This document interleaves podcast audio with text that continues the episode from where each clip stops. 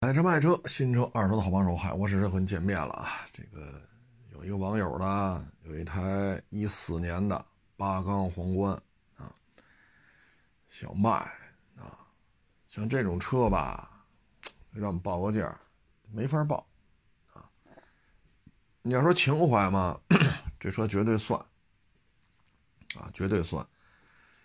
八缸皇冠，一零年。然后当时喊八十多嘛，啊，卖不动，迅速的就变成月销一辆。月销一辆呢，就是维持这个一个一个生产吧，维持这么一个现状，也就是维持啊。所以在这种情况之下吧，这种车新车吧，迅速就没落了啊。所以在这种情况之下。怎么说呢？啊，嗯，这种车就属于有价无市啊。你说我们收吧，给你多少钱？啊，一四年的，那你肯定是想卖一高价啊。但是，一四年的 R 叉六缸的也不过就三十多，一四年的 GS 二五零也就二十多，所以收多少？啊，像这一四年的啊，而且呢。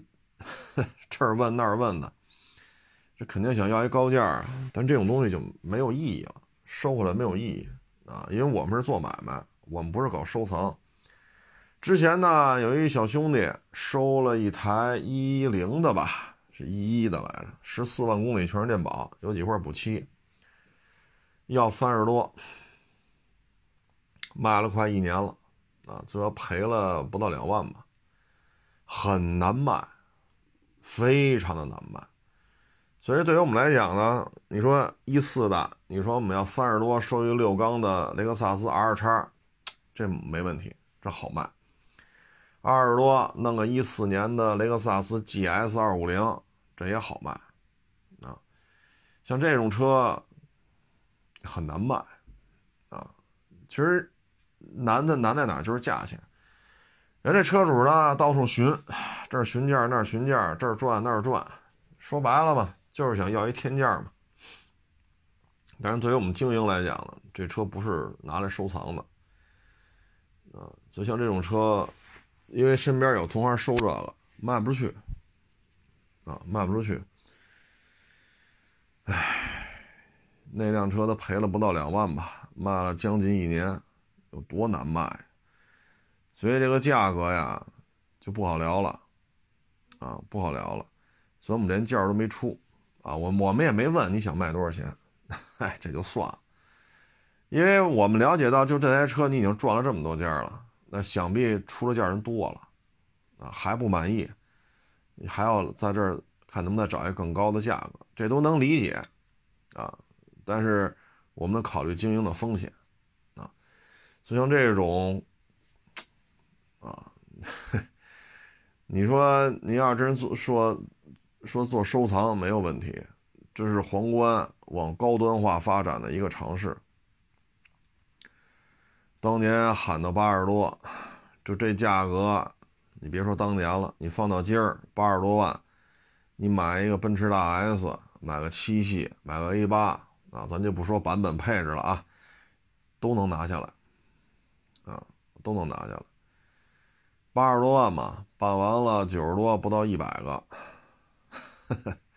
所以有些车价就没法给了啊！你要说一四年的三点零，一四年的二点五 V 六，这俩六缸机啊，这是能聊的啊！就是你听这人一张一张这口，到处询价，像这个，这就再加上这车，是不是？你说一零年、一一年来了。我们那小兄弟收那个，啊，卖三十多，根本就卖不出去，啊，为什么呢？你说一一零一一的呀，他要三十多，那您这一四呢，你还不得要四十多、五十多？那四十多、五十多，这个情怀啊，哎，所以只能说慢慢找吧。啊，慢慢找吧，包括那个 HQ 四三零，啊，就是皇冠，不是扣一红旗标嘛？但它相当于皇冠 Majest，啊，相当于那个版本，那不也是八缸的吗？我们这儿也来过，是零几年的来着，零几零几零几年我忘了，反正来过啊，也问我们要不要啊，但是一开牙一给这价这根本就接不了，是太情怀的车吧，不是不是太好办啊，不是太好办。哎呀，红旗那个四三零也是个好东西啊，啊，也是个好东西，就是价格的问题。啊，有些车型吧，现在弄成就弄成孤品了，你知道吗？啊，弄成孤品。嗯，像这种车只能是找找喜欢的人吧，啊，就愿意收藏的，他愿意花四十多、五十多。他愿意花这钱呢，他就接，啊，只能是这么聊了。反正现在卖呢，就是什么卡宴呐、奔驰 E 啊、宝马五啊、大 S 啊、GLE 啊，就像这些车啊，现在是卖的好时候。为什么呢？都涨价了，新车货源缺，所以你现在卖呢，应该说是比较合适的一个一个一个时间节点。能卖上点价啊！但是像这种孤品啊，有些时候我觉得可能找找私人用户吧，啊，愿意出多少，您愿意卖多少啊？您是低于五十五不卖，还是低于六十不卖？你直接跟他们聊聊，这样的话可能更合适一些。从经营的风险来讲呢，我们在参与啊，我们得考虑这个经营成本的问题，然后再说一个。嗨，这也是一个 小兄弟啊！哎，市场里边干啊，钱也不少挣啊，关系也都处的挺好的，就是想去大企业，哎，最好是规模宏大，是吧？然后这个要是个外企啊、合资啊什么的，我我不行，我得世界这么大，我得出去看看。唉，我就一直说嘛，我这疫情以来啊，不适合来回跳槽。你有多大的把握呀？是吧？您要是说稀缺人才，啊，什么名校毕业啊，什么这个那，唉，我说不就是打工嘛，别来回蹦了，啊，非得蹦。然后又辞职走了，走之后吧，这一年，好家伙！东换西换，哎呀，高大上的啊，什么新车的、二手车的、四 S 店的、车行的啊，干来干去，发现了收入不高啊。你别看有的那好家伙，这了不得了，是不是？去了一干，还没这挣得多呢啊。然后呢，去新车那去干去，以为挺简单。去了之后，满不那回事儿，啊，哎，加价的车是这明摆着就是挣钱的，对不对？指导价、技术还加价，那你也得卖得出去啊。所以这儿干着不痛快，那儿干着不痛快，啊，有那车行挺大的，规模相当大，去了之后一算账。他大不大？你我得挣着钱吧，我挣不着钱。你说他规模再大，跟我有什么关系？啊，所以这不是嘛也聊。我说那你怎么办呢？对吧？当然这不是我这儿的啊，不是我这儿的啊，就平时也愿意找我聊天的。我说这，我说这我也没招儿这个啊。所以啊，这年轻人就跟买车一样，啊，这一参加工作，我得买 ABB 呀，是不是？次点的也得是国产的这个路虎吧，要不然得买一讴歌去，要不然我得买一捷豹去。你实用不实用，保养贵，谁卖车还看保值率？我喜欢就完了。其实潜台词就是什么呢？我得先把这范儿撑起来，然后你等他娶了媳妇了，有了孩子了，知道生活的艰辛了，你再让他换车，哎呀，奥德赛就挺好，传祺 GM 八啊，现在叫 M 八了啊，M 八也挺好。或者不行，买一个老汉兰达吧，二零 T 这个，我再老一款的，二点七、三点五再老一款那个啊，方灯长条灯的，它第二排穿长椅，我当一 MPV 开啊，或者买 GL 八得了，十几万掌握二手的啊，或者买奥德赛啊，他知道生活就是你在社会上的江湖地位，跟你开什么车关系不大。你说你去考公务员去，你开劳斯你就能考上吗？人家寒门学子，人家但凡要学习真是学到位了，这公务员人就能考上。这跟他开劳斯还是开跟家里一年吃不上几回肉有什么关系？是不是？包括你像我这这儿做节目那儿做节目，这跟我开什么车有关系吗？我就是坐地铁去，那怎么着？因为你坐地铁了，你出去。拉低我们这个平台的档次，没有一个平台这么跟我说话的。你爱怎么来怎么来，我们要的是你这个控场能力，要的是你这个现场直播也好，只是录播也好，我们要的是你这个说话这个过程。你爱开什么车开什么车来。但是他刚参加工作呀，他要的是范儿、派儿、面儿，不能跌份呐，对吧？你说你这玩意儿，其实这工作也是，啊，我要这高大上的，我要展厅有多大的，我这要室内展厅怎么着，室外展厅怎么着，最好是外资的、合资的，不行我去四 S 店干去，我这个我那个，折腾一溜够，就没找着一家比这开的多的，这一下知道了，原来老觉着挣的少，现在你赚这么多了，这一年的时间赚了四五家单位了。没有一家能够挣到比原来还多的，啊，说有的车行是不老小，没你事儿啊。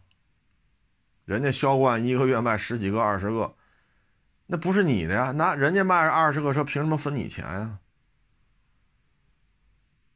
那你想坐他那位置，你就你你的能力完全靠自己啊？你靠谁呀？就这一下。就觉着，嗨，我说这疫情期间呀，真的不适合说这么跳来跳去的啊。我说你看你这儿干那儿干啊，在哪儿干都不如原来干的这个痛快。我说你老觉着土 low，要高大上，要职业发展规划啊，这说都没错。但是社会的残酷啊，你不出去摔几个跟头啊，你是体验不到的啊。所以有些事儿啊，真是，你说回又回不去了，对吧？你回又回不去了，你这，唉，所以有些事儿啊，真是，这就很无奈了，就很无奈。这种无奈啊，这我也解决不了。啊我也解决不了，你再回去，人家也不要你了。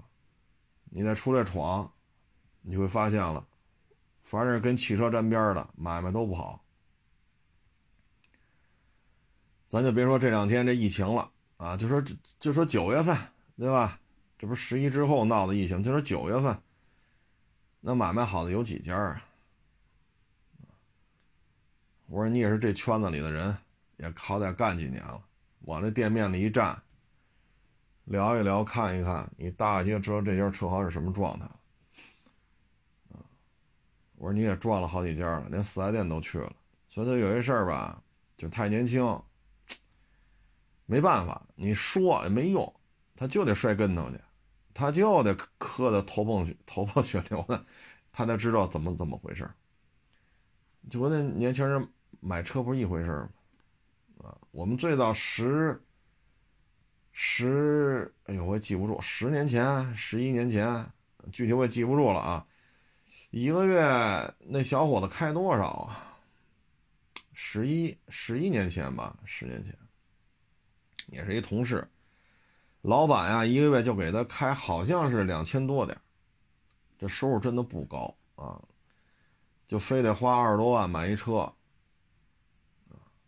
你挣这点钱，你说，你说能坐地铁来吧？不坐，非得开车来。你停这一天吧，这这一天当时是八十是多少来？你说你何必呢？对吧？老板对于每个人的价值，老板心里是清楚的。你能给他带来很多的财富，带来很多的价值，给你的薪水就高。说你这啥也不会，啊，啥也不会，就两千出头，愿意干干，不愿意干走。那你在这种情况之下，你自己确实也没有说让哥几个，是吧？特别那什么的那个能力。唉，能坐地铁来不坐，非得开车，啊，停车费八十我也得交着，一月就挣两千多点这就是什么呢？生怕别人瞧不起，啊，因为工作上拿不出过硬的这个业务能力来。唉，那怎么办呢？又不想说低调一点，啊，说跟这学学，跟那学学，他又不想。那整天就拿这车说事儿呗。其实你说都是成年人，都比他大，都拉家带口的。一看你能不能在这公司里干成什么角儿，是吧？担任什么角儿？你有多大本事？三言两语，毕竟是同事嘛，天天看，你还看不出来吗？一天看不出来，一个月，一个月看不出来，一年还看不出来吗？那就得拿这车说事儿啊，就得拿这车说事儿。因为什么？别的都不行。那现在这么多年过去了，最好的时时机就是在那儿学。你要么你学拍摄，要么你学写文章，要么你学车的操控圈，要么你学习对于汽车市场的，比如说转店去，每天转多少家四 S 店，要么你二手车怎么验怎么查，对吧？要么你就是跟客户去谈啊，拉多少广告了，是吧？跟厂家有多少这种软广商配。你把这个能力做下来也行啊！你现在这些自媒体不都靠厂家活着吗？厂家不给钱，你像我们这只是卖二手车啊，我们无所谓。你现在指着新车过日子呢，你要能说对接厂家的公关啊，说这丰田一年能拉几百万的单子，说大众也能拉几百万单子了，是吧？A B B 能拉几，那你到哪儿都是大爷呀，对吧？按合同额给你提成啊。一年你你要是说好家伙，你能给这自媒体一年拉了一千多万的这种广告额，那您这收入，咱就不好说是多少了。要作为自媒体来讲，你要能拉来一千五百万的广告额，这一年啊，哎呦，那得给你多少钱呢？一百万，百分之十，一百五十万，这老板就得给呀，因为你一年落一千五呢，刨去人吃马喂的，至少能剩一半吧。那你不得把这人留住喽？是不是？那你这方方面面，你你哪个你学出来了？最终还是靠这车手。这，唉，所以有时候他年轻，他这个观念他扭转不过来。你包括这车行也是，走就走了，那还不一句话的事，不干了，结账。那结账你走吧，回回不来了，对吧？您这雄赳赳气昂昂的，您就走了，那你再雄赳赳气昂昂的回来，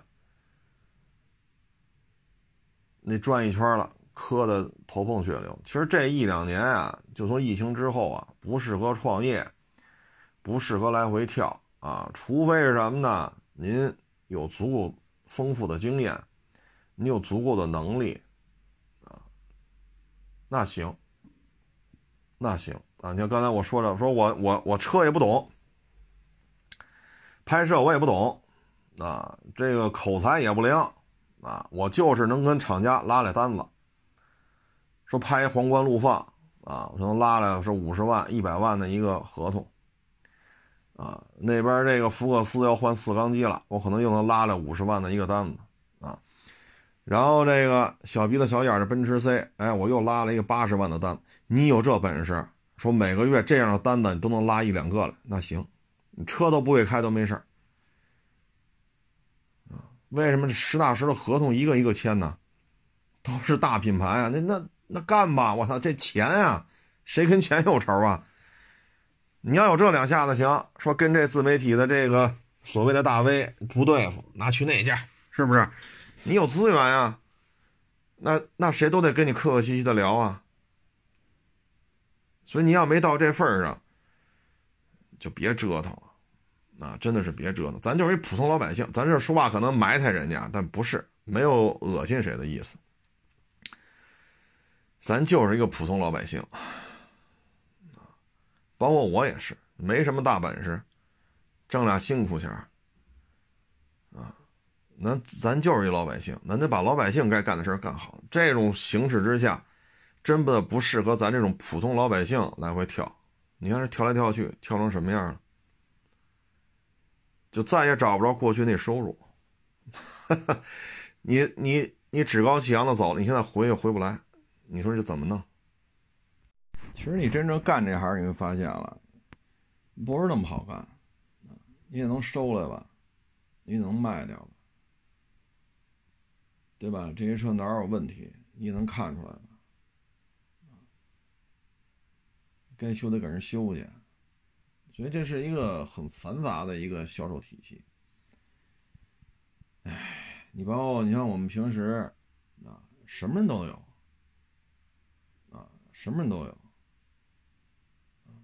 你看今天我发朋友圈，这写的很清楚，霸道两把锁，还问呢，这车几把锁？你写的很清楚，北京国四，还问呢，这车国几？你就天天会碰上这种人，你也不知道现实生活当中这都指什么为生的啊？你写的很清楚，霸道四点零还问呢，这车排量多大？视频也拍了，照片也拍了，还问呢，什么色儿？你说考驾照的人最起码不是色盲吧？最起码咱们国家对于驾驶员的管理当中，色盲这一块是有严格的标准的。这围着车绕一圈了，还问车什么色儿？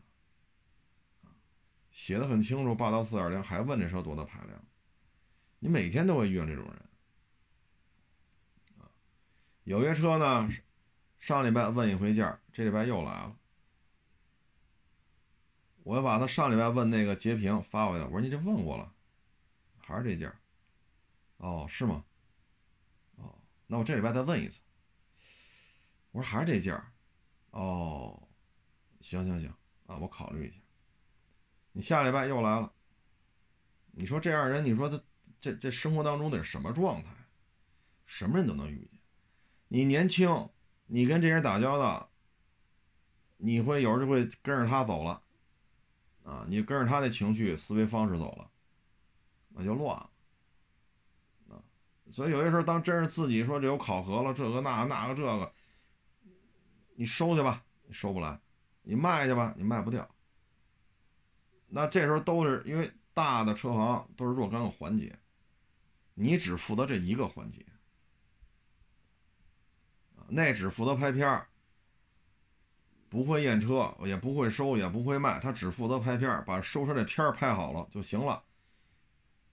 你你你去怎么接他那班？你接不了。那你就负责收车的，人有专门收车的，这个环节只要把收车做好了就行了。一辆车提多少，基本工资多少，人家只是这个，对吧？把这肉抓过来，把这肉搬过去，手上沾把沾点油就行了。回家一洗手，这点油就够吃够喝了，就别说提成和工资了，你也干不了。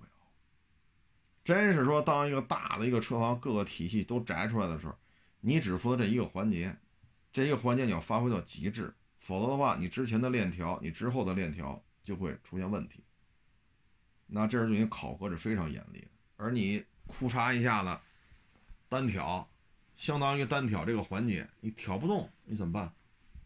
你说你卖车去有考核，卖几辆拿多少，卖几辆拿多少，工资是多少，跟你卖几辆是有关系。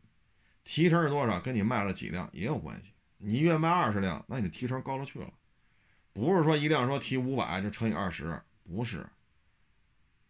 五辆以下是多少？五辆到十辆是多少？十辆到十五辆是多少？十五辆往上又是多少？你卖的越多，提成越高。那收入就不是说说五百块钱乘以二十了。当然你完不成，那你只能干看着。你再加上末位淘汰，这个那个，而且车行一旦大了，好家伙，这几个是真亲带故的，你不知道，你去了人拿你当个傻子一样耍来耍去的，你也看不明白。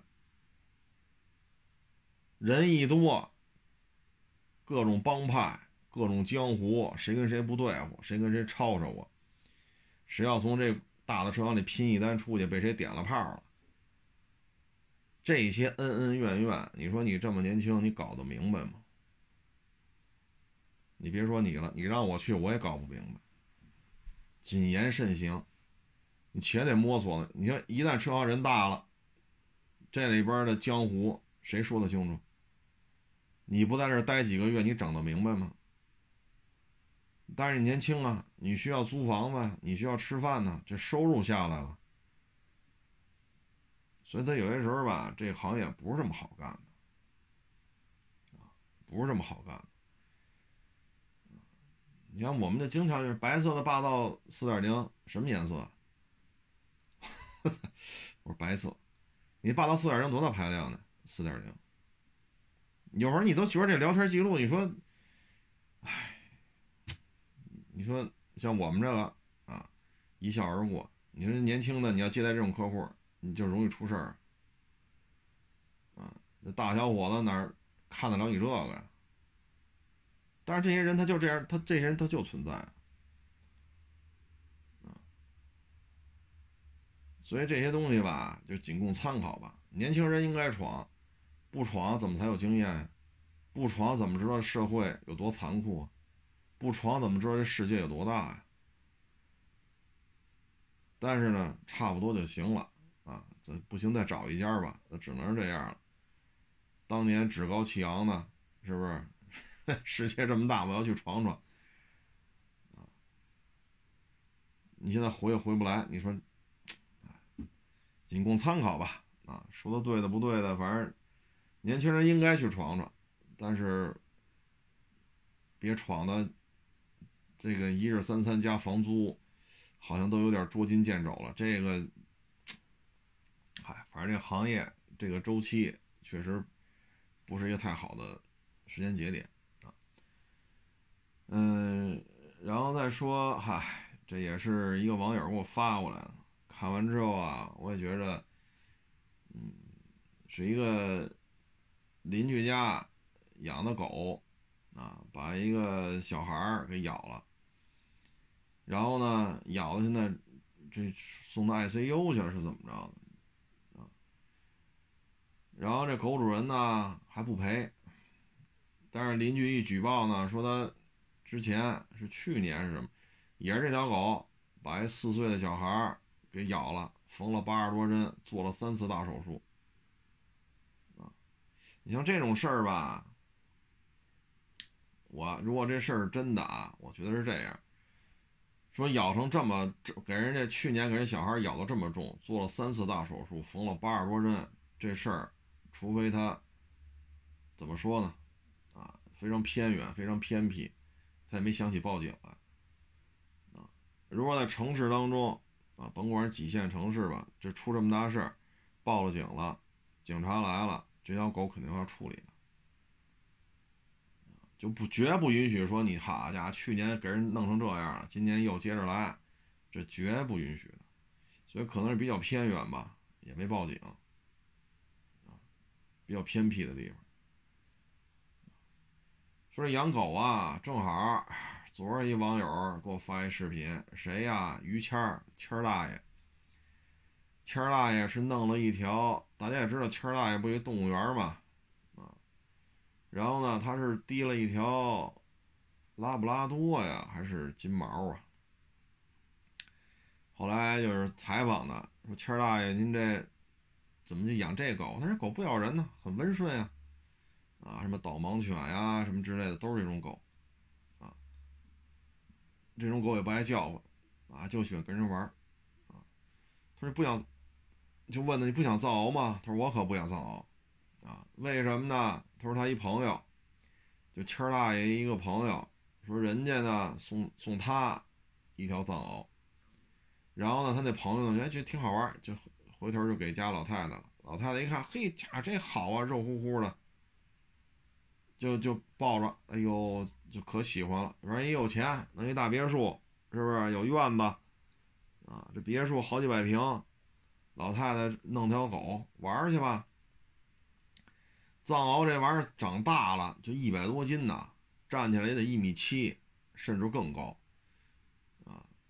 然后呢就他觉得这我们家狗能咬人吗？这个那那个这个。后来谦儿大爷说呢，他这个朋友家，啊，有一天呢来了另外一个朋友来看这个朋友，啊，正好那个老太太也在，然后呢来看来他们家做客这个朋友呢，就拿了个骨头喂这藏獒，藏獒也没说什么就吃呗，结果呢来看他这个朋友呢就手欠要把那骨头蹬回来，要跟那狗抢，这藏獒可就不干了，一口就给它咬了，见了血了。这就属于什么呢？这狗就开了牙了，啊，它知道人肉、人血的味道了，这就很危险了。但是呢，老太太没当回事儿，啊，她这朋友没当回事儿，就赶紧带来看的这个朋友去医院打点针就完了。后来呢，过了几天，老太太说带着这个藏獒出去买菜，把这别墅门啊锁完之后，发现菜篮子没拿。就把这藏獒啊拴在那个别墅那院子那铁门上了，然后呢，开了门进拿菜篮子。等他再一出来，坏了，地下躺一死人，啊，他们家邻居，藏獒把那人扑倒了，把人给咬死了，咬死了还不算，还在那咬，啊，说白了就是藏獒吃人了，这一下事儿惹大。了。因为你养的狗致人死亡，这事儿大。所以呢，于谦就说啊：“他说，你看我这朋友没有，别的朋友送他一条小藏獒，啊，一两个月大的，他觉得挺好，给他们家老太太。谁能想到最后出这么大事儿，牵上人命案了？他说可不养藏獒，啊，他说你看我这儿朋友这么多，大家也知道。”谦大爷他们家那个餐厅，好家伙，比别人家一套房子都大，啊，他那餐厅可大了去了。这谦大爷这爱好大家也知道，抽烟喝酒烫头，啊，平时老是跟一帮哥们弟兄，平时他交友也比较广泛，音乐圈的摇滚协会，北京摇滚协会副会长，然后还学过导演，拍过电视剧，拍过电影，又是说相声的。谦大爷还喜欢玩越野，啊，又喜欢喝，又喜欢抽，所以你看得出来，这交际圈是非常广泛的，啊，又是一老北京坐地户，啊，所以他讲话，我这儿人来的人太多，我绝不能养这玩意儿，出了事怎么办？所以现在呢，我觉得立法呢应该是完善，完善在哪儿呢？就是你所饲养的宠物。对别人造成重大伤害，像这种藏獒直接把人咬死了，说白了就是藏獒吃人了，在那。啊，包括刚才那网友发给我那个，去年把一个几岁小小女孩咬的缝了八十多针，做三回大手术。你这能叫没有重大伤害？咱别说四岁五岁，你找一十八岁、二十多岁大小伙子来让狗咬，缝了八十多针，你说这算不算重伤？这得给人咬成什么样了？要缝八十多针。做三回大手术，你就别说一四岁的小女孩了，你就是二十多岁大小伙子，他也扛不住这么这么咬啊。就应该就是什么呀？立法，你所饲养的宠物，不论是小猫、小狗啊、蛇呀什么的，还有那些嘎七嘎八的，什么蜘蛛啊，什么这个那，给别人造成了重大的人身伤害，你就要承担除民事赔偿责任之外，还要承担刑事责任。否则的话，这些事儿就不好弄，你知道吗？就原来咱们也说过很多次了，这种案子太多了，你不承担刑事责任的话，现在是愈演愈烈。我们家有钱，不得咬死一人吗？我们有钱，你碰上这一主，你说怎么弄？这种言论一旦说在网上被曝光，这也会对社会的这种正常的生产、工作、生活这种秩序会造成很大的冲击。这这说的叫人话吗？你包括前两天咱说那个家里养条小狗，也就四五斤重，从院子里跑出来了，人家同村的骑着摩托车下班，这狗和那摩托车就碰上了，人摩托车一下摔了，狗没死，人摔死了，人死者家属不干了，这边不赔一分没有，那人那边就上法院嘛，一百多万，这个当庭没有宣判。你像这种言论啊。一分钱没有，爱哪告哪告。像这种言论一出来，在网上一发酵，实际上对于整个社会的这种稳定，完全是负面。这种言论有什么好处啊？弄死人了，弄死人，弄死了吧，爱哪告哪告去，一分钱没有。这种言论一出来，这是好事吗？所以我觉得立法应该改，狗、猫、蛇、蜘蛛，什么什么蜥蜴，就现在有些人是什么都养。给别人造成了这种重大的人身伤害，或者说财产损失，就要追究刑事责任，否则的话，这个就失控了。这事儿，包括之前咱说那个俩老头儿，都在那居民区的一个小广场上，那个老头儿玩轮滑，这个老头儿遛一个是拉布拉多是金毛啊，人老头儿滑轮滑，这拉布拉多就跑过去了，俩人就这人和这狗撞上了，老头儿摔出去了。几级伤残，啊，什么胯骨、膝关节全折了，折完之后有几级伤残，索赔二十多万。这养狗的又不干了，凭什么赔钱啊？就不给。开庭不去，法院传不去。你不去是吧？法官上你家来了，你怎么办？你还敢把法官打一顿是怎么着？法官来了，找你来了，上家找来了。最后，法官做工作，不赔是不可能的。所有的证据都证明：第一，这条拉布拉多也好，金毛也好，就这条狗是你养的，所有的证据都证明这一点，你也承认。第二，人家摔摔倒了，是在这种小广场、游戏区，大家都在这玩啊，大家都在这玩。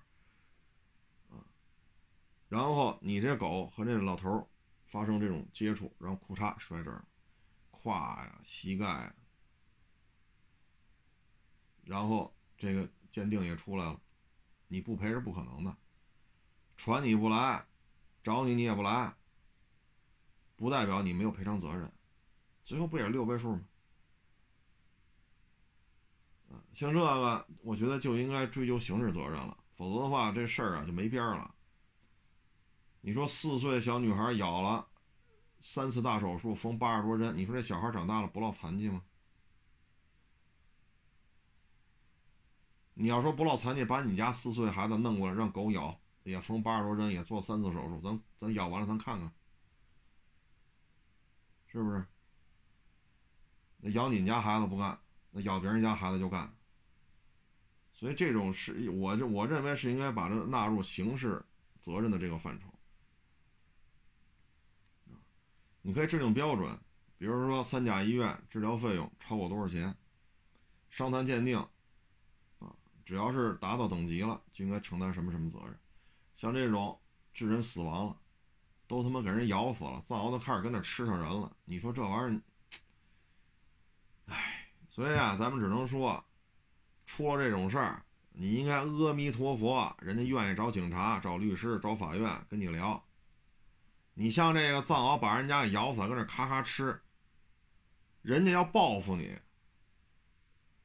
你是一点招没有。人说了，死就死了吧，我们家死一个，你们家也得死一个，别废话。说把我也崩了，那你家就死俩，二比二。你碰上这样的，你说真没招了，真没招了。所以对方说还找律师、找警察、找派出所、找法院，你应该觉着这是你的一线生机啊，你的一线生机啊，这是。所以这个道理吧，有时候你看小区里啊、公园里，你看这些遛狗的这些老头老太太，啊，这咱咱也不是干这个什么街道居委会专门办狗证的，我也不是干这个，反正咱只能说，啊，家里边呢，咱要是说老人养着狗呢，或者您自己就愿意养，你可是得想明白，啊，你可是得想明白。你像那个村里那个那条狗啊，我往多了说五斤，你说这狗有多大？也就五斤重，啊，腿还有点瘸，因为那摩托车撞上了。你说就这么条狗，一百多万，人上法院告你了，法院当庭没判，那能不能赔一百多咱不知道，但是你不掏个几十万，这事儿了不了。你说咋整？五斤重一小狗，我看了也就是什么 一小柴狗，都看不出什么品种来，就是小狗的串儿呗。你说你怎么弄这个？所以有些事儿不是在于狗大狗小，这狗咬人没咬人呢？这小狗没不到，就说五斤重，它没咬人，死一人。你家狗是不咬人，那死一个。你咋整？这跟你家狗咬不咬人一点关系没有啊！但是你那家狗从院子跑出来了，村里那马路嘛，人骑摩托车过来，呱唧撞上了，摩托车摔倒了，骑摩托车当场摔死了。唉，所以这跟你家狗咬不咬人呢关系不大。你看这小区啊，除非是特别高端的楼盘，说送外卖、送快递不让进。除了这种楼盘啊，绝大部分小区送外卖、送快递的。这小区里都有，它也存在这种问题。你们家这小泰迪也好，小吉娃娃也好，小京巴也好，说三斤重、五斤重，砰跑出来了，正好摩托车压上了，或者电动自行车压上，哭嚓给人摔了，摔死了也是这种结局。没摔死，说膝盖折了，胯骨轴子折了，肩膀折了，几级伤残鉴定出来了，那你几十万的赔偿少不了。说我岁数大，我就跟那嚷嚷这个那那这法院传我不去，开庭我也不去，法院给我们家寄的单子我给撕了，不解决任何问题，啊，这不解决任何的，你不去法院不代表法院不判这事儿，法院判了说你赔人三十万五十万，你不赔，啊，你接着拿法法院的这些事儿不当事儿，你放心，后续还有法院人过来找你。啊冻结你名下的财产呀，然后拍卖呀，直到拿够这，比如说判了啊，假如说三十万，直到够三十万，先冻结你家所有的账户，账户里钱够不够？不够，房子、车子，你名下还有什么？然后你再进入个什么什么名单？你们家孩子说考警校、考军校、公办医院当医生啊，这个去教委底下。是当个小学老师，你你就幼儿园老师都不要你，啊，教委体系的都不要你，所以不是说你这个那，啊，所以家里啊养狗，这些问题得想清楚，啊，除非特别高端的楼盘，啊，送外卖、送送送快递一律不许进。绝大多数就北京为例啊，绝大多数小区这种两轮车、三轮车跑来跑去的很常见。所以这不是我们家狗不咬人的事儿，这可真是跟咬人不咬人关系不大。你像这个刚才说那摩托车从村里马路过，小狗五斤重，得摔死了，真没咬。所有的证据证明你们家狗是真不咬人，真好，真是不咬人，人命案。你说你咋整？死者家属三天两头上你家闹来，你能怎么着？你能怎么着？谁也不愿意掺和这事儿，欠上人命案了，谁愿意谁愿意参与？谁愿意说惹一身骚？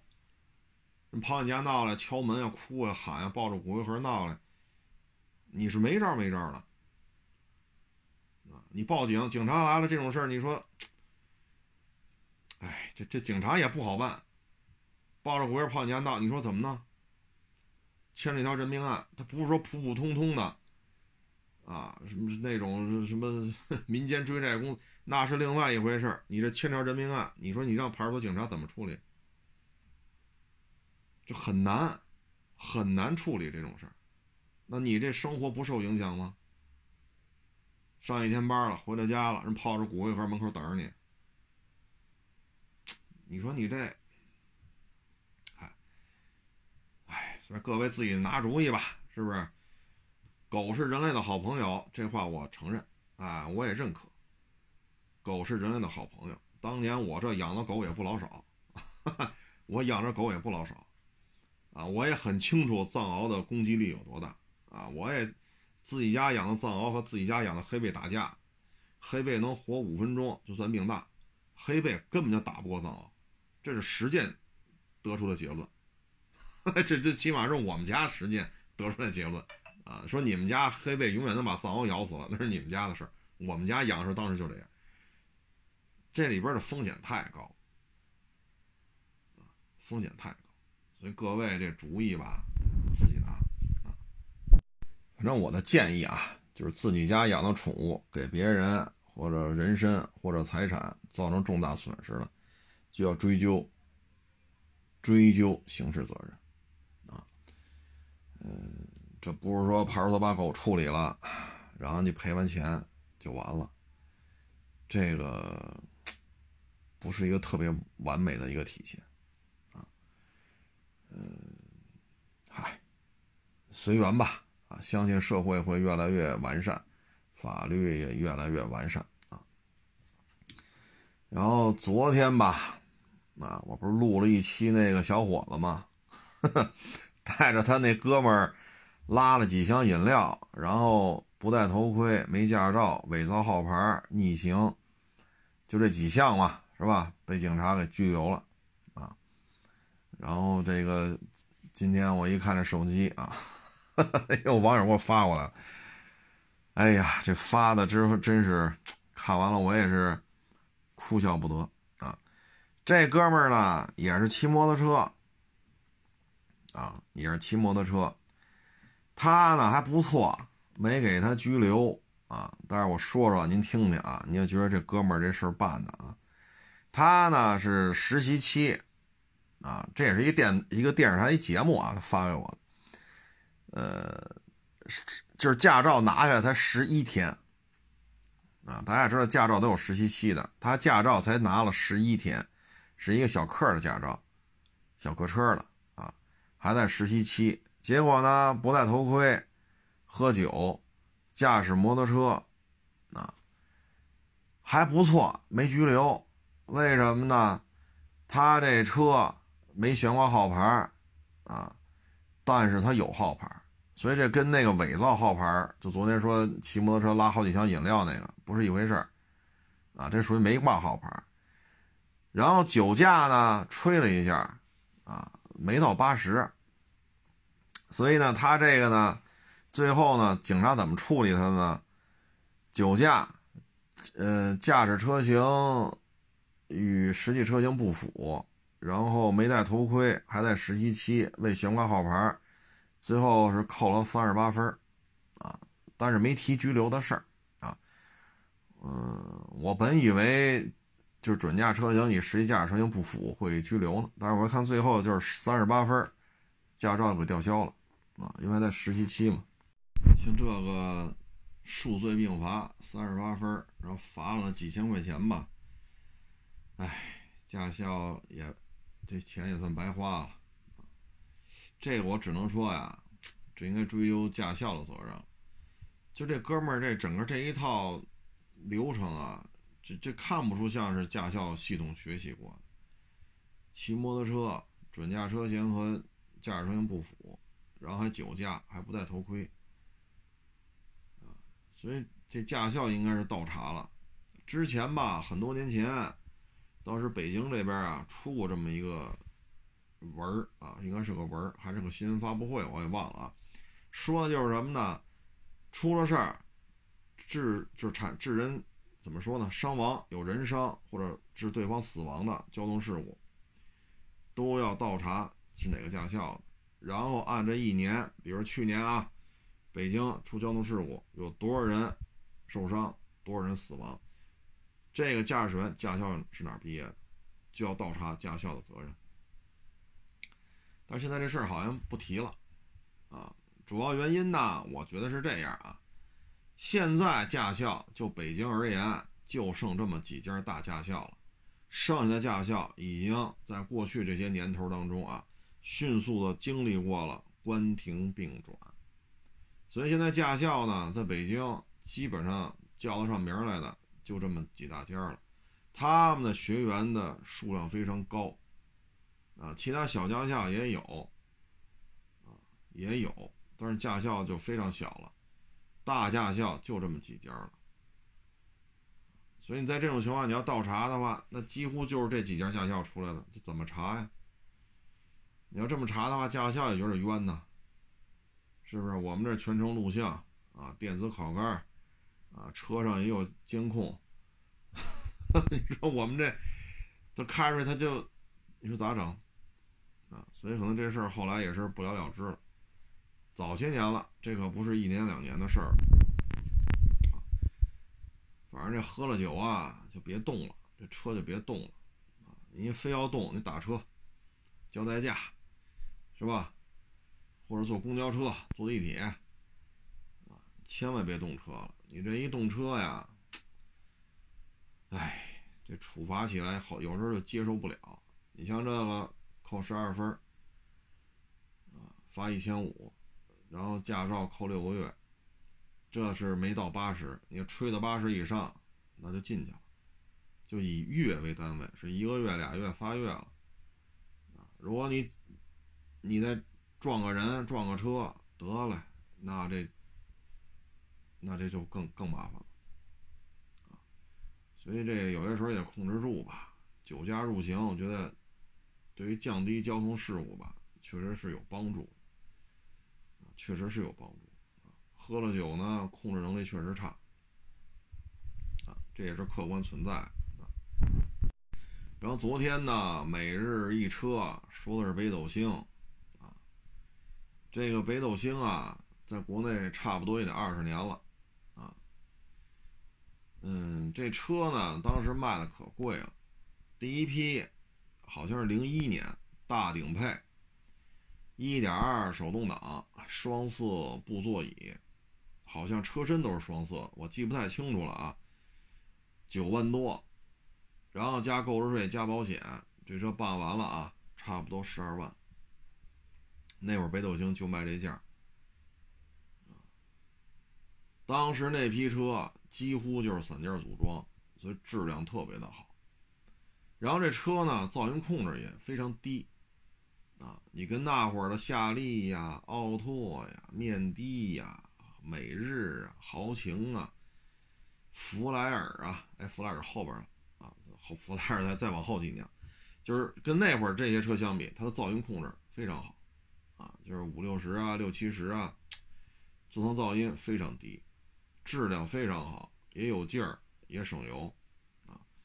但是呢，这价位肯定接受不了啊，因为别克赛欧当时说是十万嘛，啊，当时还有了羚羊啊，那叫什么来着啊？下来两千，这些车也就是十万、十一万，啊，高配的自动挡可能十二、十三，所以你卖九万多，对吧？所以后来呢，迅速的他又出一点零了。一点零的呢，价格就降下来了，啊，但是一点零呢也分国机、进口机，啊，嗯，一点二的是 K 幺二，然后一点零是 K 幺零，国机呢相当于 Suzuki 的上一代的一点零，啊，叫 F 幺零，啊，它是每个缸就俩气门，到了 K 幺零呢，每个缸四个气门，所以这动力参数、耗油量，这个就有代差了。本身就是 Suzuki 对于1.0这个机器，人家本身就是换代，啊，所以东安出的这个呢，就是上一代。当时北斗星进口机呢，就是就相当于下一代啊，K 幺零和 F 幺零，但是价格也差了一两万块钱呢，啊，几万块钱的车，那这差这么多，那就是个事儿了。所以国机呢卖的还不错，啊，耗量高一点动力肉一点没事儿，便宜啊。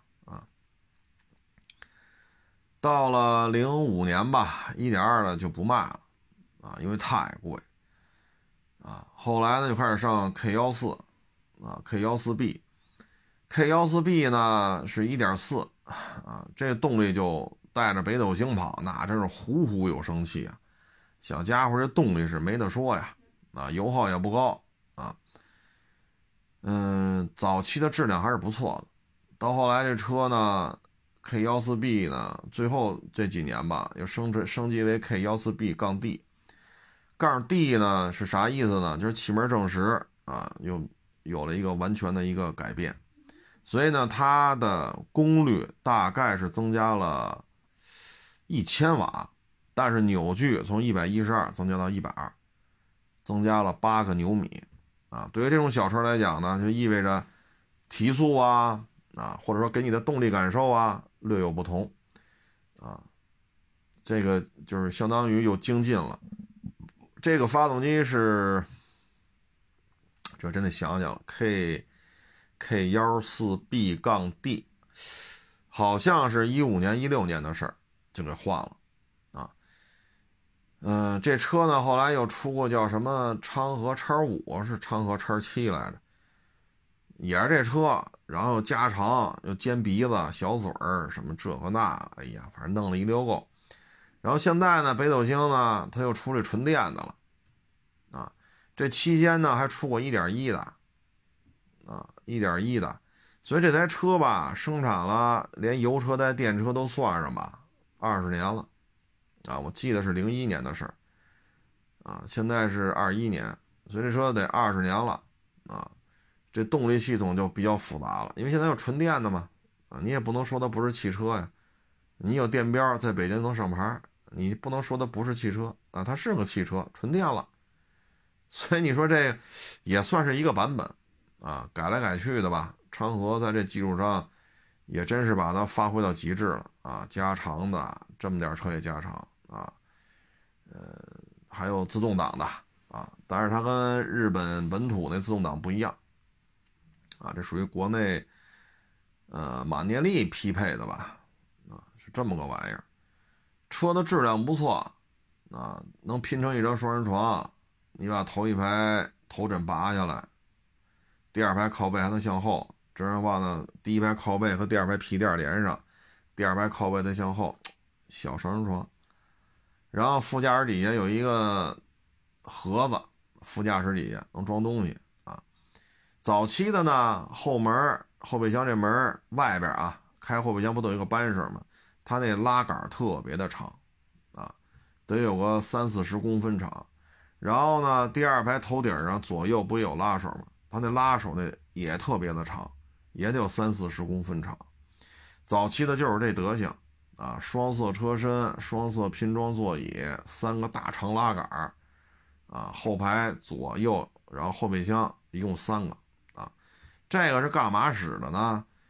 就是日本的这车就是小业主啊，就是拉人拉货乱七八糟的啊，它弄这么长的拉杆呢，其实方便你挂很多货物啊，至于后备箱呢？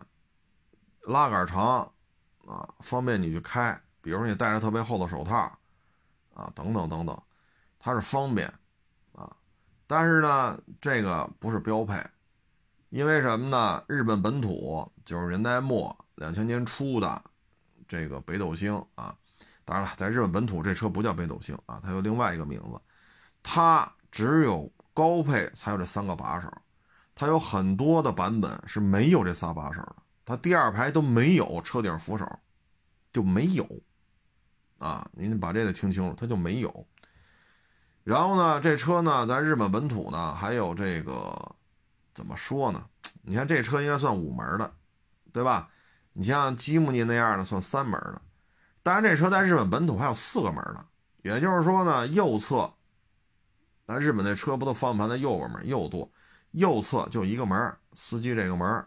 左侧是俩门，再加上后备箱，所以说呢，这车呢有五门版，有四门版，啊，纯粹的三门版呢还没找着啊，但是纯粹的四门版有好多，啊，所以日本就对这车玩儿这个设计啊有点意思，啊，就这么个车左右车门还不对称，啊，那边是很正常的，都是外拉的，跟那个咱们国内北斗星那门一样，这边就是一个门。啊，就司机，因为它舵在右舵嘛，咱们是左舵嘛，它右舵这边就一个门，挺好玩的啊。这小家伙有四驱的，有两驱的，有手动的，有自动的，还有那个，哎呦，那算不算我？哎呦，忘了尾标叫什么了。还有那个，按我理解吧，就算高性能版啊，我忘了尾标是是怎么写来着啊。所以这车呢。应该说发挥的空间是非常大，啊，对于厂家来讲就倒腾出这么多了，这确实挺有意思的，啊，但是他们那边是零点六六嘛，咱们这边没有零点六六的，咱们这边就一点零起步，啊，所以这车也是日本对于这种小车的一种理解吧，应该是做的还是比较到位的，啊，到现在这车在北京也很常见。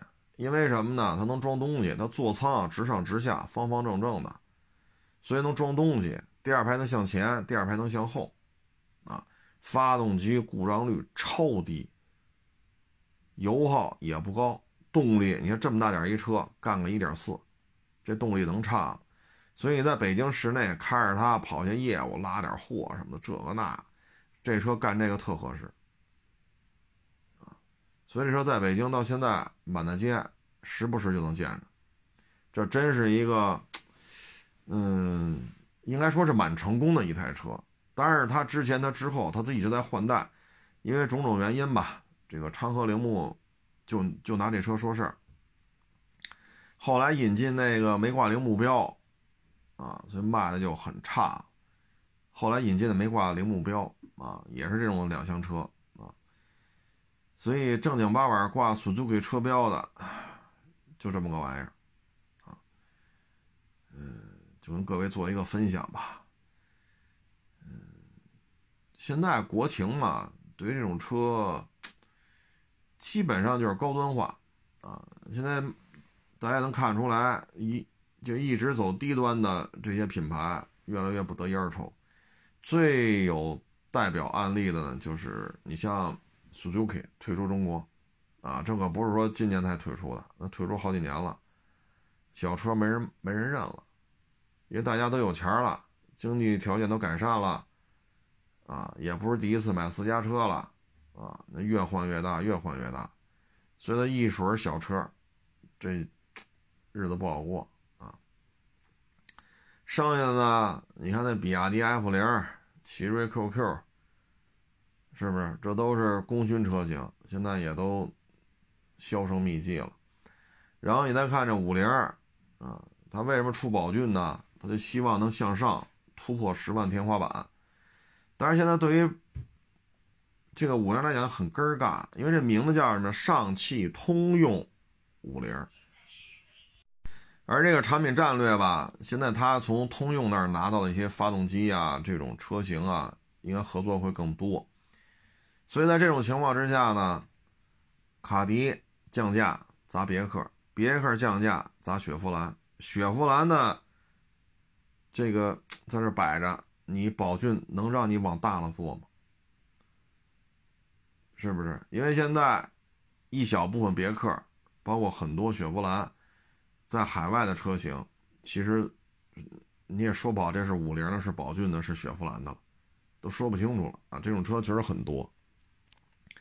那这种产品定位嘛，所以现在他是想弄个宝骏，是吧？自己形成高低搭配，五菱呢走低端的，宝骏走高端的。当然你上边，你说上汽不指着你是吧？人荣威这边这种小车什么的，人也不怎么做。那雪佛兰怎么办呢？所以他现在往大了做很困难。所以再这么下去呢，五菱、宝骏。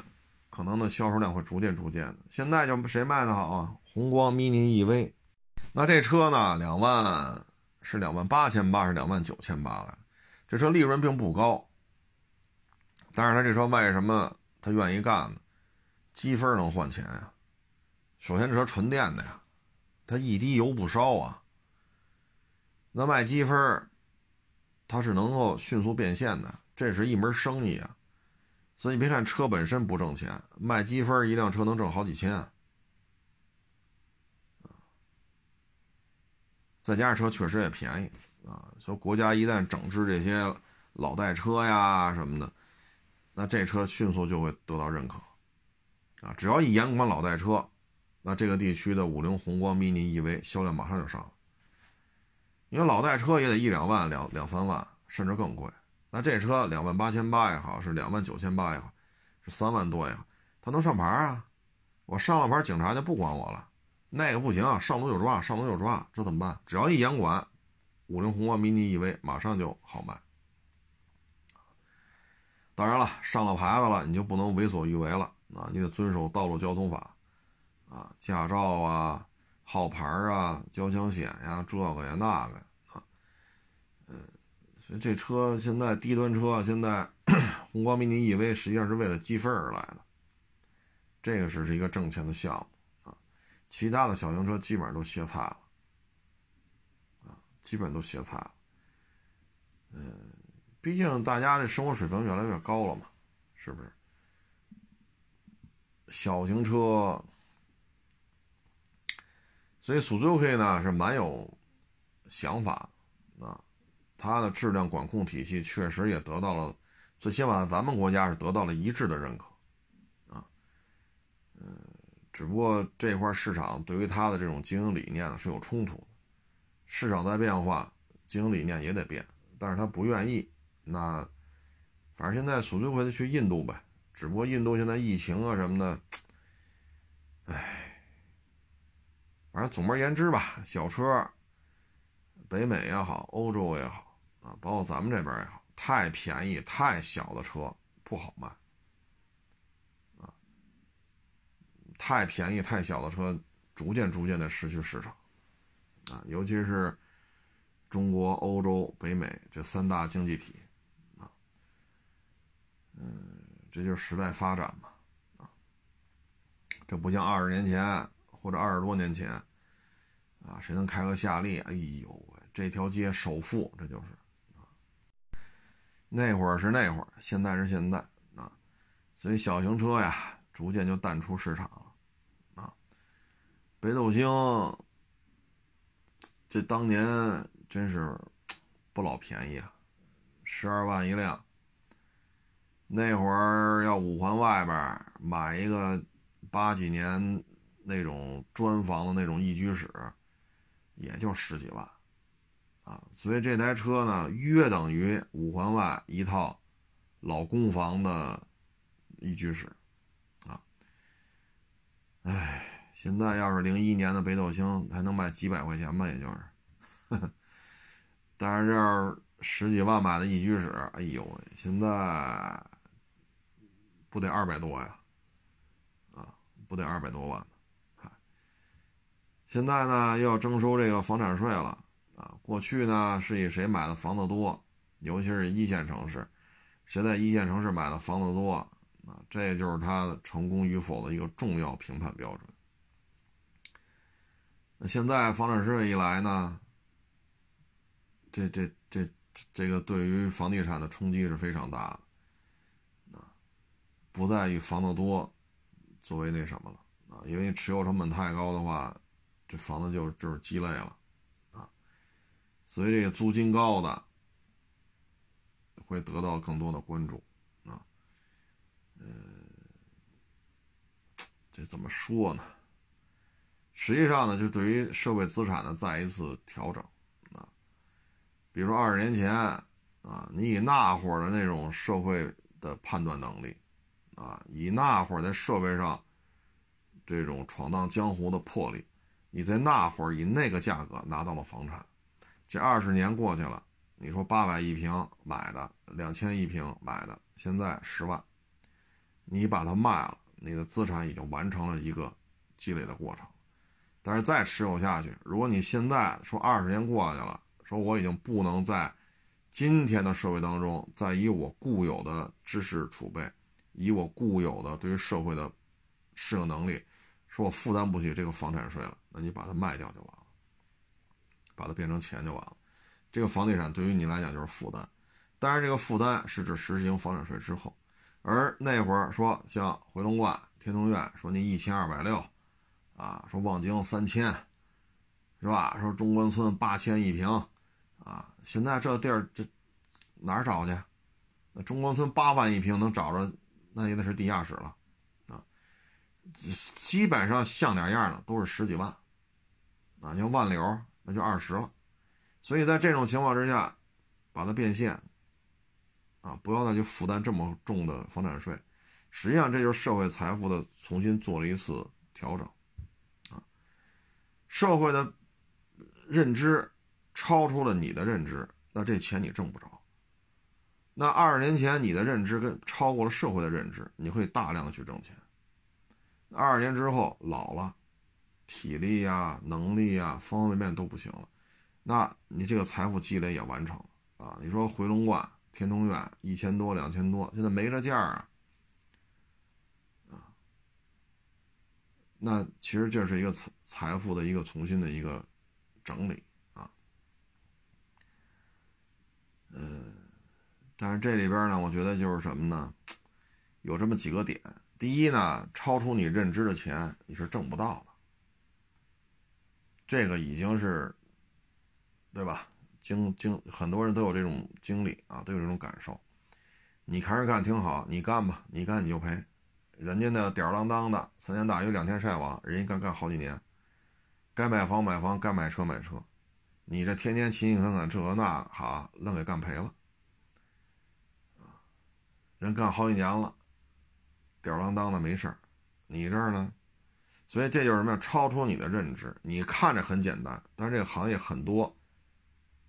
你不了解的东西，你又没有去去去学习去掌握啊，所以这个东西就是这样。你包括这学区房也是，其实北京土著啊，对于学区房啊看的不是太重要。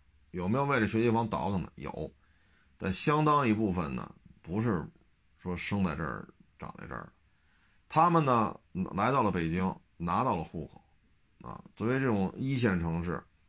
看到了很多资源，所以他希望呢，因为他是考过来的，或者说表现比较出色调进来的呀，招聘进来的，那就希望学识成为下一代的看家宝，因为他是通过这个来的。你比如考公务员啊，你比如社会招聘啊，你比如一些行业的一些招聘啊，或者留校。啊所以他觉得这个是改变命运非常重要的一个点，希望下一代也是如此。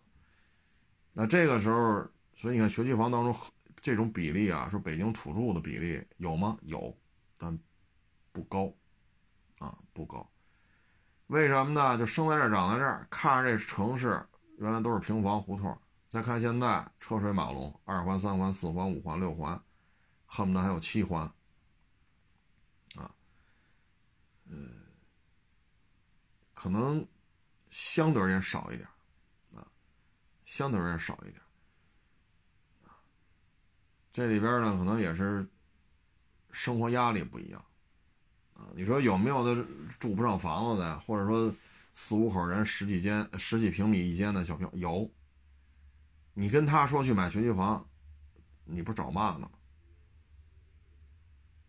对吧？你说有的呢？你说反正。顶级学区也不是，但是学校也不会太差，换吧换吧，哎，过得去就完了，你看这过得去就完呢，可能男方家几套，女方家几套，那这孩子长大了，这得多少套房子？像这种条件的呢，他也没有那么大压力，说不上清华死去，那他也不至于，差不多就得，啊，他没有那么大压力，啊，所以这里边呢，你看学区房这一块呢。从这种状态来看吧，北京土著的比例真的是不是那么高啊？这也是一个心态的问题吧。你像北京这种大城市吧，这怎么说呢？顶级的资源永远是稀缺的啊。那你有些时候就生活在这儿啊，生在这儿，长在这儿。这种顶级资源，打上一辈儿、上上辈儿就没得到过。那到我们这一代，我们也没得到过，所以我们也不希望说拼了老命去弄那顶级的资源，没有这么多想法啊。够吃够喝，有房子住就完了。所以呢，你看这种顶级资源吧，其实它的流动性是非常快的啊。什么叫顶流啊？你比如说歌星啊，你比如影星。有多少？你比如说，你要你看一些十五年前的电影电视剧，啊，十五年前的综艺节目，你看那些主持人、那些嘉宾、那些男一号、女一号，现在还有多少还活跃在我们的这个荧幕上竞争真是太残酷了。你拿到资源越多，你承受压力越大，而这里边后浪推前浪，前浪死在沙滩上。其实有些时候啊，削尖了脑袋往上钻，真是蛮累的，啊，真是蛮累的。嗯，怎么说呢？不能厌学，啊，对于孩子来讲不能厌学，他要知道现在学的这些东西，是他将来的社会上安身立命的基础，啊，这绝对不能说厌学，说整天说除了不去学校吃喝玩乐什么都明白，这肯定是不对的。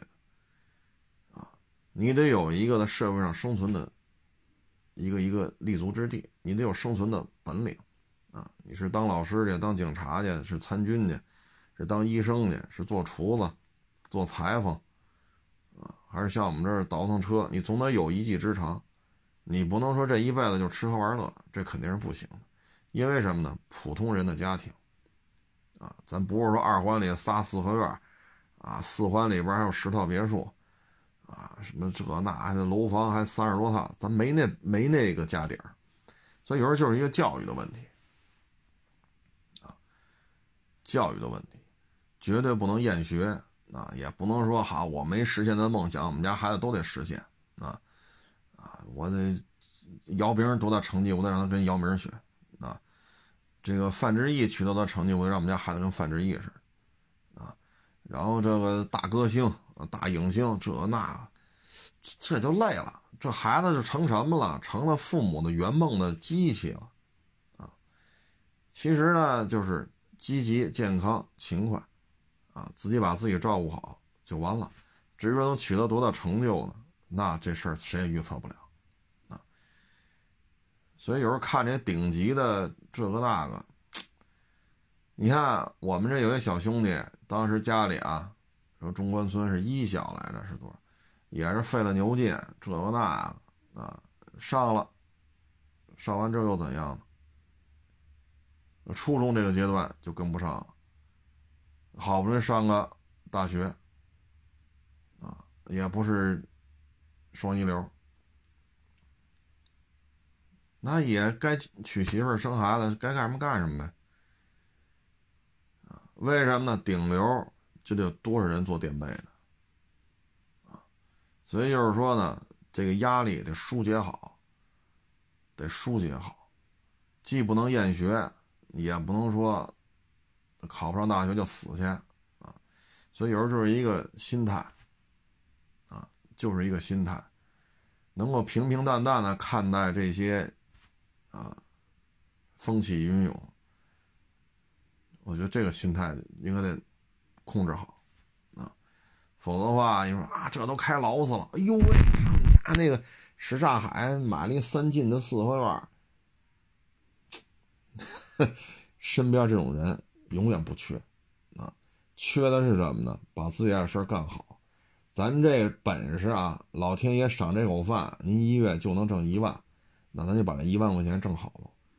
说咱只能说挣八千，把八千块钱挣好。啊因为什么呢？就一开始说了，超出你知识范畴之外的钱，你是挣不着的。所以就是说嘛，学得上，但不能厌学啊，不能说哈考不上清华死去啊，这这这。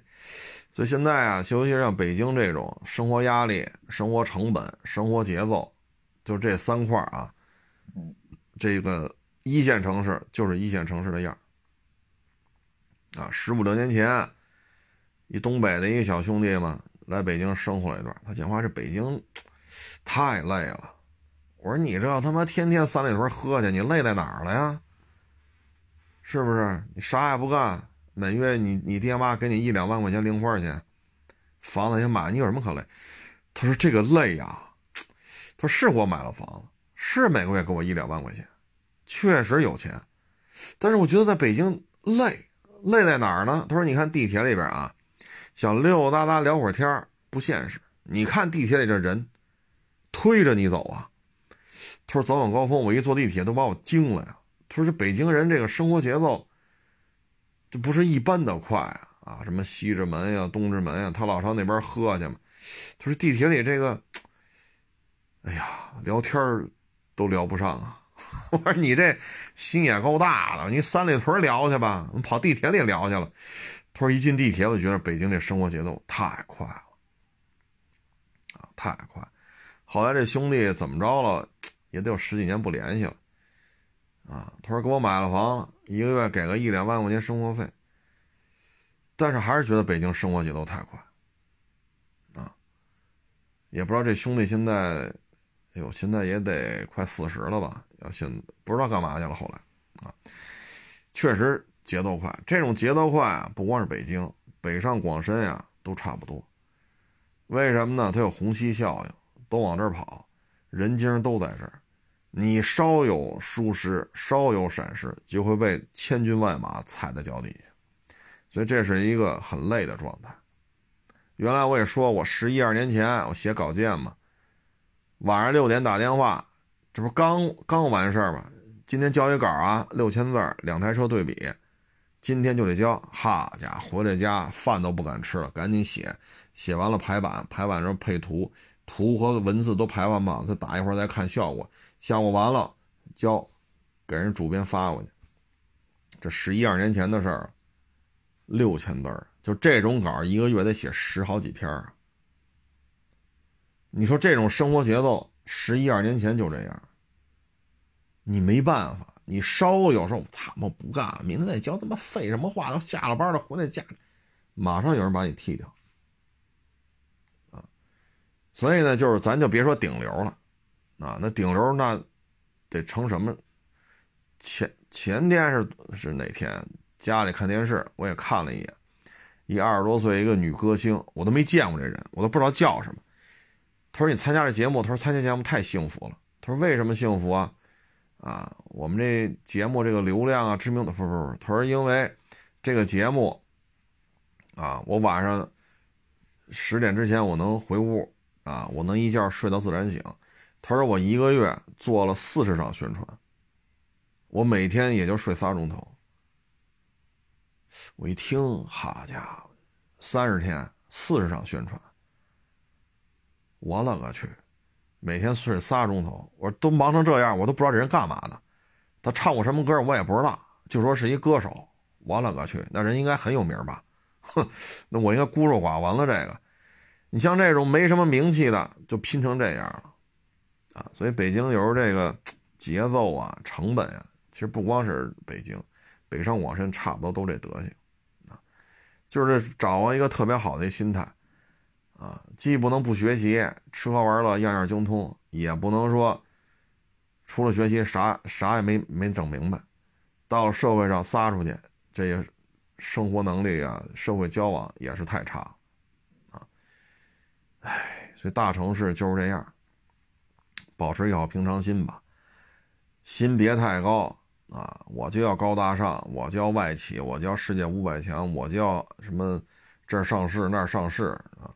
心别太高，因为什么呢？北京这种城市不缺人精儿啊，不缺人精儿人精儿太多啊！就像差不多多少年前了，也得十年前了吧？当时也是一。一主持人嘛，说参加一个什么什么活动，觉得自己挺牛的啊，唱念做打、吹拉弹唱，样样精通啊，电台、电视台、视频什么主持人都能做，口才呀，这个控场能力啊，砸线挂没毛病。一去就傻了。他那会儿三三十了吧，他得啊，结果一去，好家伙，人比他年轻十岁。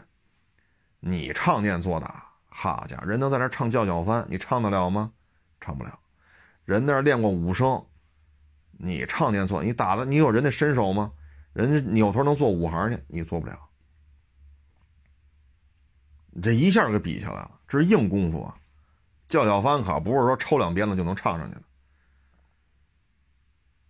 一下就没有。哎呦，我老天哪，比人大十岁，本事没人强，一下就，嗨，我说这能能在哪吃上主持这碗饭就在哪吃呗，咱也没办法。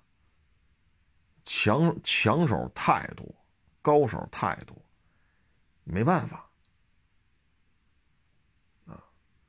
所以有些时候呢，就是心也别太高啊，就像刚才说这小兄弟似的，你这好家伙，雄赳赳几昂，你辞职了，辞职赚一年，哎呀，咱不说别的吧，就这钱儿就没挣着比原来多过，所以这事很矛盾。世界很大，不出去摔倒摔倒吧，也不知道这世界什么样。摔倒完了吧，会发现回回不去了。哎。这就是人的一辈子呀，经验啊，都是血淋淋的这种付出。没有惨痛的付出，你就不可能积累出这么多人生经验。当你都积累明白了，岁数也大了啊，这就是咱们中华民族嘛，一代人又一代人啊。行了，不多聊了啊，谢谢大家支持，谢谢大家捧场，欢迎关注我的新浪微博“海阔试车手”微信账号“海阔试车”。